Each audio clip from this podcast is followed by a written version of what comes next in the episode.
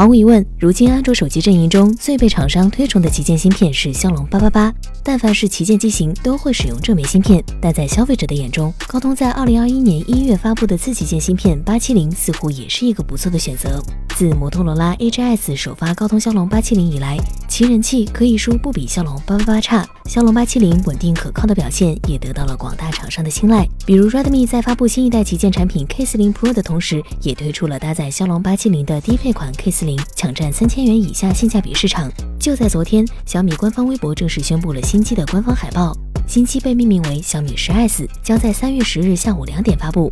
小雷认为，为了保持竞争力，骁龙八七零版本的小米十 S 很可能会维持三千三百九十九元的起售价，而旧款小米十将会以退市处理。这番操作后，小米也像其他厂商一样，进一步丰富了其产品线。而对消费者来说，小米十 S 可能比当前的大哥小米十一更有吸引力。已经发布了一年有余的小米十，这时候重出江湖，还会有吸引力吗？答案当然是有的。举个例子。小米十拥有一亿像素的四摄组合，规格依然是当下的主流水准。曲面屏机身的其他设计也丝毫没有过时，可能在某些人的眼中，小米十的设计甚至要比小米十一更好看。更重要的是核心配置，换装骁龙八七零，再加上原先的 LPDDR5 内存和 UFS 三点零闪存，小米十本身的配置就不存在短板，也和当前大多数三千元级别的中高端手机持平。小米十唯一可以吐槽的地方就是充电规格，在今天看来只能是中等偏下。三十瓦的有线充电、三十瓦无线充电和十瓦反向无线充电的规格，对比小米十一可谓是完败。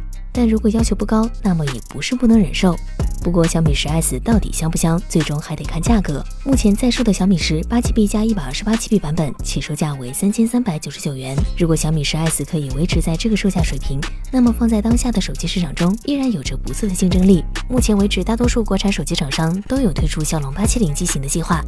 在新款小米十之前，也有红米 K 四零，而后续 OPPO 的 Find X 三标准版也将会采用骁龙八七零这枚芯片。综合各方面的表现来看，骁龙八七零很有可能会成为本年度最成功的 SoC。虽然绝对性能不及骁龙八八八，但用户口碑有一定机会反超前者。如今摆在骁龙八八八面前的问题，不仅是一些不好的传闻，更是十分现实的缺货问题。不久前，卢伟斌曾公开表示，骁龙八八八十分紧缺，间接影响了新机的供应。自从高通换用三星五纳米工艺后，新芯片状况不断。旗舰芯片的缺货问题已经影响到了头部厂商的产品规划，而反映到市场上自然是手机买不到。从消费者的角度来看，他们对产品的追求也出现了一些变化。根据网络上的舆论，尽管骁龙八七零芯片本质上是马甲芯片，但网友对它的接受程度依旧比较高。更有部分网友认为自己对性能的追求已经接近天花板，哪怕是骁龙八七零也能够满足自己的需求，在不需要追求更高性能的情况下。一枚发热功耗控制得更加出色、用起来更省心的芯片，反而是更好的选择。而从另一个角度来看，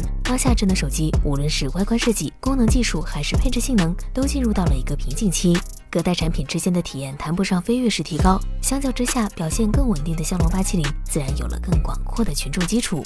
说到这里，可能又会有人想起当年的双雄骁龙八幺零和骁龙八零八，但我们觉得骁龙八八八和八七零的性能表现和稳定性始终是更胜一筹，是出色与更出色之间的对比，而不是当年差与稍好这样的关系。综合目前大多数新机的表现来看，骁龙八八八凭借着性能优势，始终是追求极致性能玩家的首选。而且后续的新机也必定会在散热和调教方面有所改善。而骁龙八七零手机虽有着上代旗舰的性能，但普遍卖出了中端手机的价钱。它的出现让中端甚至中低端手机也能拥有不错的性能发挥，这对消费者来说可能是多年难得一见的有利局面。好了，以上就是本期视频的全部内容，觉得不错还请关注和点赞，我们下期再见。